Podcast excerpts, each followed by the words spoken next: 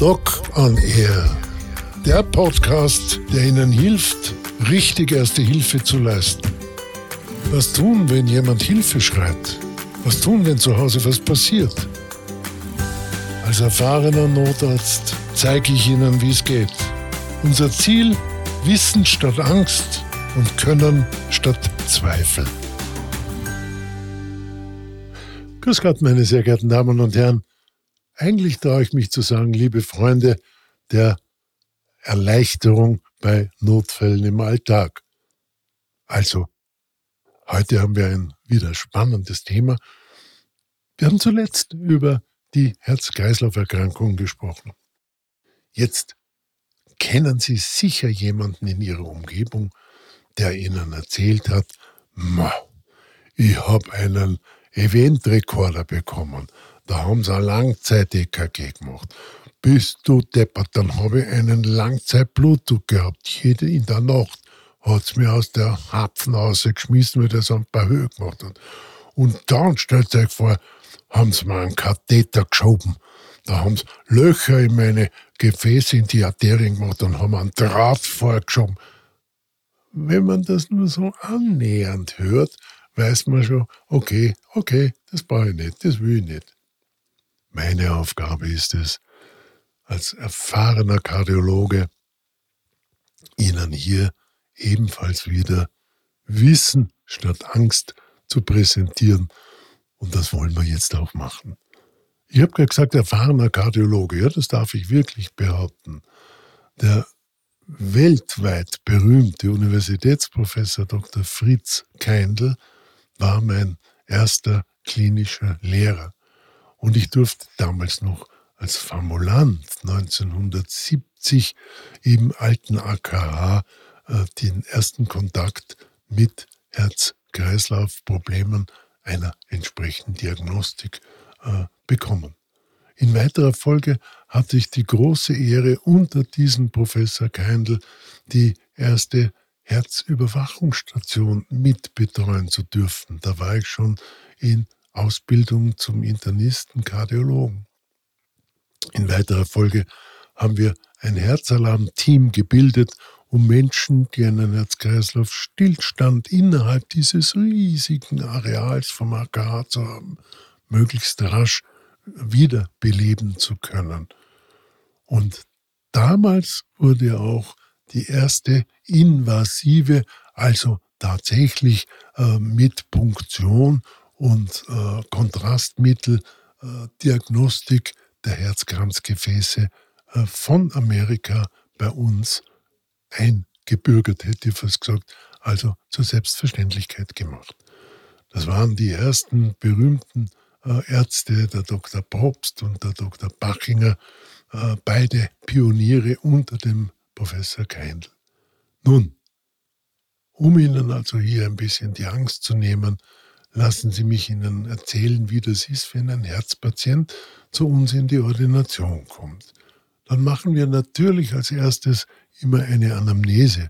Das heißt, wir fragen, wie schaut denn das aus? Haben Mama, Papa oder Geschwister, Leibliche natürlich, äh, entsprechende Probleme mit dem Herzen schon gehabt?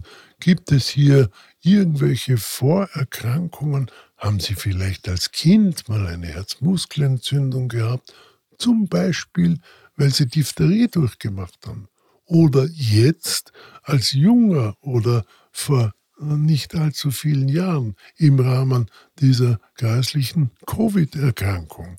Aber auch im Rahmen von schweren grippalen Infekten kann es mal zu einer Irritation des Herzens kommen. Also gibt es da was. Dann wird man nach den Risikofaktoren fragen. Ja, ich weiß, den Österreicher darfst du alles fragen. Du kannst sogar hinter leiser vorgehaltener Hand fragen, haben Sie schon einmal einen Tripper gehabt oder Syphilis? Aber Gott behüt, du fragst den, trinken Sie Alkohol? Ich bin ja kein Surfer, was soll die fragen? Rauchen Sie? Naja, ganz gelegentlich vielleicht eine Zigarettel. Wenn die Ehefrau dabei ist, dann sehen Sie am verzweifelten Gesicht und den verdrehten Augen, das ist mit Sicherheit ein Backerl am Tag. Also, warum erzähle ich das so? Erstens, weil es auch lustig sein kann, über diese Dinge zu reden. Zweitens, seien Sie ehrlich. Ein Arzt kann Ihnen dann helfen, wenn Sie ehrlich sind. Wenn Sie was beschönigen, auch machen wir Männer gerne äh, alles klein. Ah na, das tut eh nicht wie Überkopfproblem. Die Eva sagt an sie, wenn der nur ein bisschen Holz hackt draußen, dann kommt der kalt schweißig einer und sagt, ma, jetzt druckt's mir wieder so auf der Brust. Bleiben Sie bei den Fakten. Der Arzt fragt das alles. Natürlich auch, wie viele Zigaretten Sie rauchen, wie lange Sie das schon tun, ob Sie diesbezüglich vielleicht schon eine Therapie haben, weil die Lunge nicht mehr so tut, oder ob Sie irgendwelche sportlichen Aktivitäten haben oder nur ein sogenannter Couch-Potato sind. Also alles Dinge, die gehören einfach dazu. Dann kommt eine klinische Untersuchung.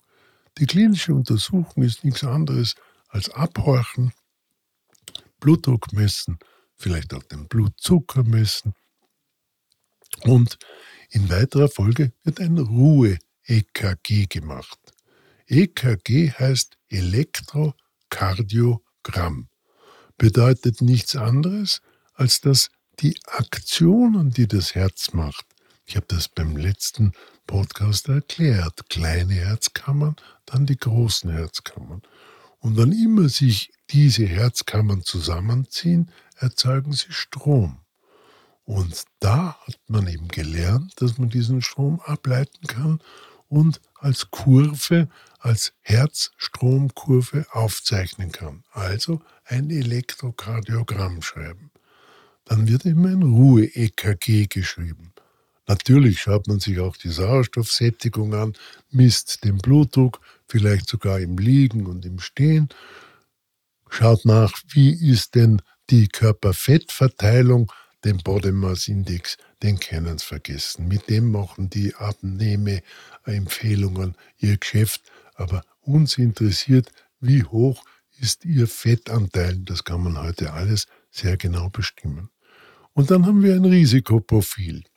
Und wenn dieses Risikoprofil so ist, dass man sagt, puh, da müssen wir weiter nachschauen, ist der nächste Schritt der modernen Kardiologie völlig schmerzlos, völlig unaufgeregt die Herzultraschalluntersuchung.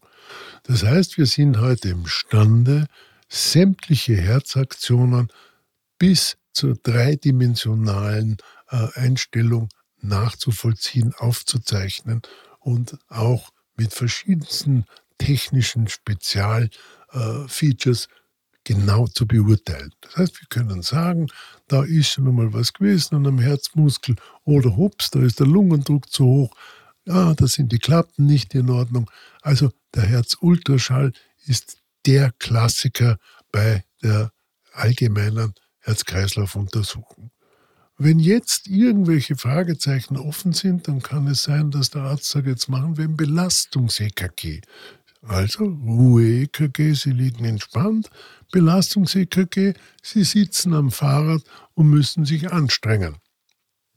Immer ein bisschen mehr man fängt also mit einer Alltagsbelastung an, die dem Gehen in der Ebene entspricht, 50 Watt, und steigert das dann immer in 25 Wattstufen bis zu dem Zeitpunkt, wo sie nicht mehr können. Ganz einfach. Wo sie sagen, und jetzt ist mir es wurscht, und wenn sie mich mit der Peitschen schlagen, ich kann nicht mehr treten. Dann wird diese Untersuchung abgebrochen und es wird noch die Erholungsphase genau dokumentiert. Ich hatte die Ehre, äh, gemeinsam mit dem Professor Niederberger klare Richtlinien zur Durchführung einer solchen Ergometrie vor vielen, vielen Jahrzehnten, also über 50 Jahre her, äh, zu definieren. Dann haben wir ein Belastungs-EKG gemacht. Und wenn da jetzt wiederum was unklar ist, dann gibt es noch eine Möglichkeit, eine Isotopenuntersuchung zu machen. Das heißt, man kann nachschauen, ob unter Belastung alle Herzmuskelzellen gleich gut durchblutet sind oder ob irgendwelche Verstopfungen oder Verengungen der Herzkranzgefäße, das sind quasi die Benzinleitungen vom Motorherz, vorliegen, die man ja wunderbar heute auch behandeln und beheben kann. Parallel dazu wird auch gern eine sogenannte Cardio-CT gemacht, also eine Computertomographie, wo man ebenfalls das Herzl hinsichtlich seiner Funktion beurteilen kann und sagen kann, hups, da könnte vielleicht was sein. Und die weitere Untersuchung, besonders wenn es um Rhythmusstörungen geht, ist dann das Langzeit-EKG.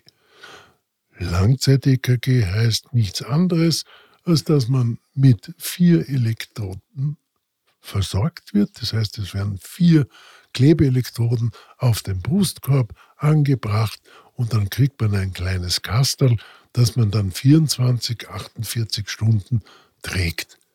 Es gibt natürlich heute durchaus bei Rhythmusstörungen schon die Möglichkeiten, mit einer speziellen Uhr selber den Herzrhythmus darzustellen. Nicht, ob ein Herzinfarkt ist oder ob irgendwelche Herzkranzgefäßprobleme sind, aber den Rhythmus. Ja, es ist ein Sinusrhythmus oder nein, es ist Vorhofflimmern. Das kann man sehr schön äh, mit einer entsprechenden Uhr darstellen und dann auch per Handy an seine Ärzte schicken. Also Sie sehen, Langzeit-EKG ist zwar Fahrt, wenn man verkabelt ist und jetzt nicht ins Schwimmbad hüpfen kann, auch nicht duschen soll, weil das die Geräte natürlich nicht aushalten, aber es tut weder weh, noch ist es gruselig.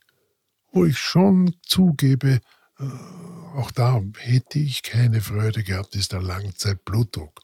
Weil das ein Gerät ist, das dich in der Nacht äh, einmal in der Stunde einfach aus dem Schlaf herausreißt, weil es herzlos und brutal deinen Oberarm bis zu 200 mm Quecksilbersäule abpresst und den Blutdruck misst. Da bin ich also der Meinung, da ist eine ordentliche Ergometrie mit professioneller Blutdruckmessung äh, mindestens genauso aussagekräftig. Aber da streiten sich die Leute herum, kann man da nur singen. Also der Langzeitblutdruck ist etwas, da können Sie bei mir offene Türen einlaufen, wenn Sie sagen, das brauche ich aber nicht. Das Langzeit-EKG harmlos. Wenn jetzt zusammenfassend mit dem natürlich auch erhobenen Labor, wo man die Risikofaktoren genau anschauen kann, und nicht glauben Sie, das Cholesterin war eh nur 300, ist eh gut.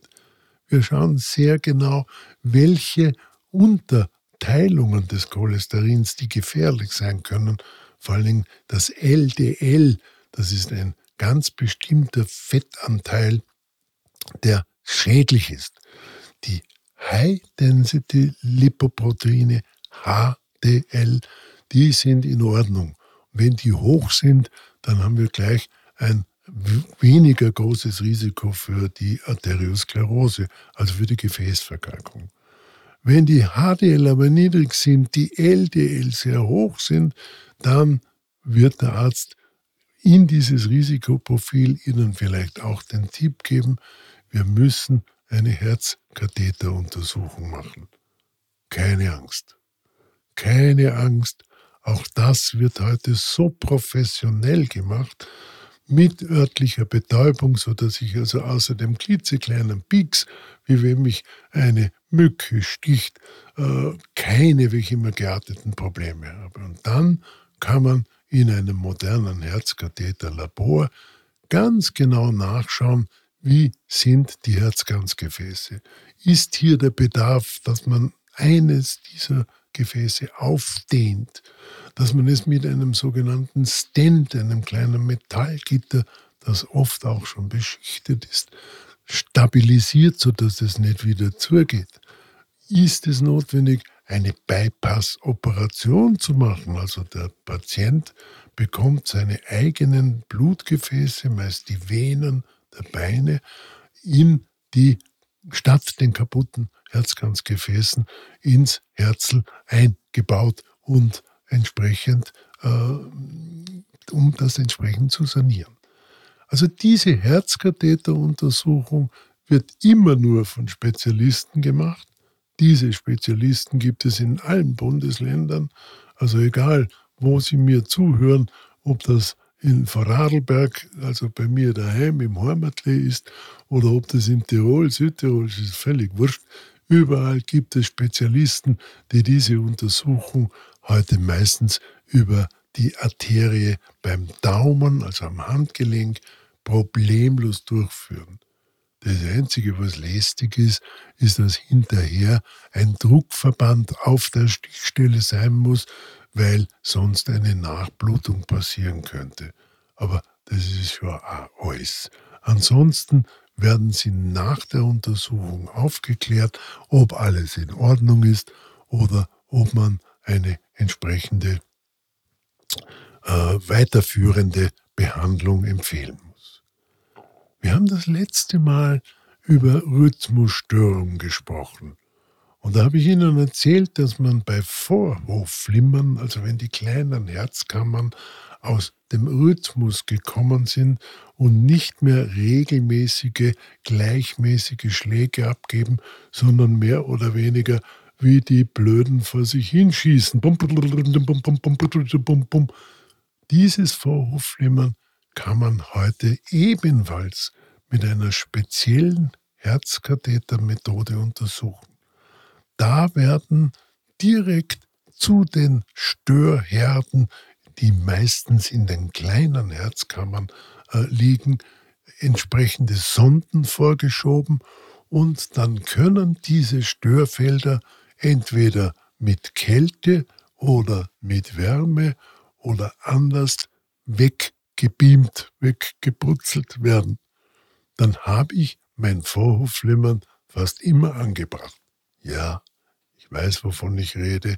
Auch ich hatte diese feierliche Prozedur und kann nur sagen, auch das war ein Spaziergang. Warum?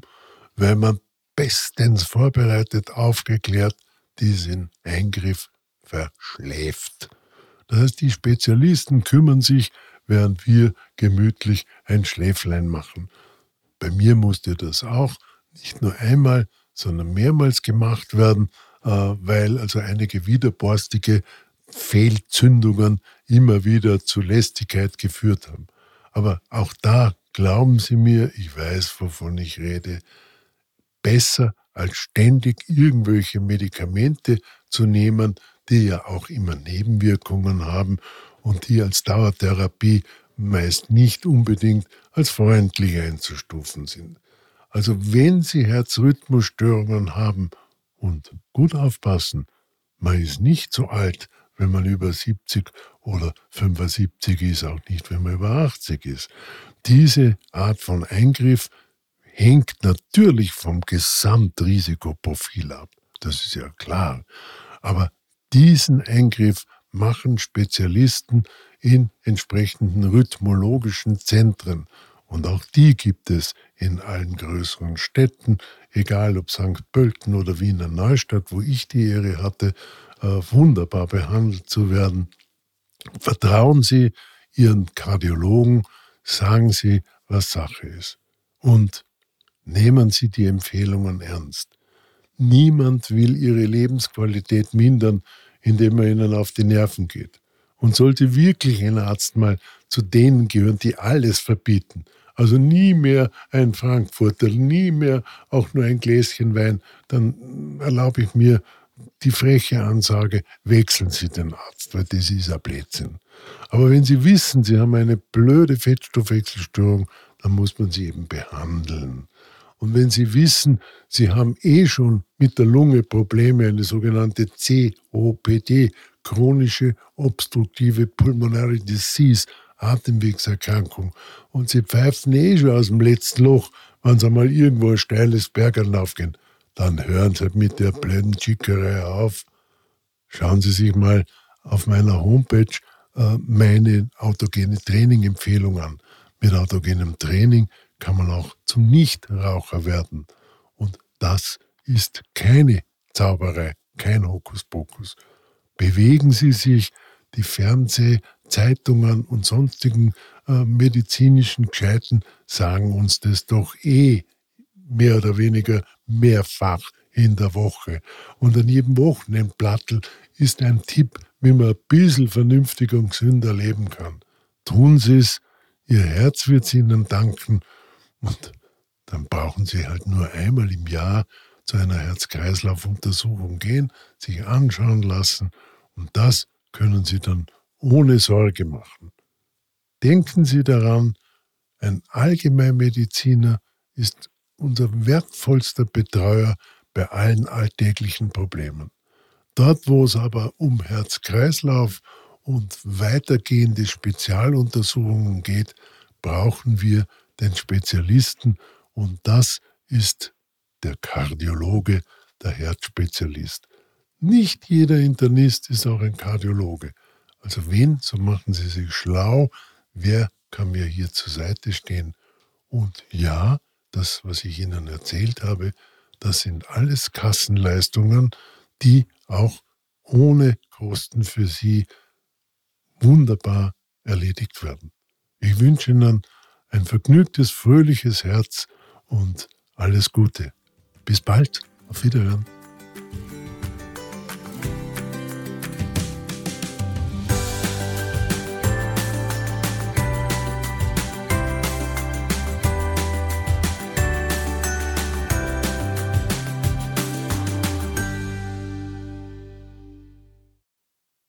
Noch eine wichtige Information.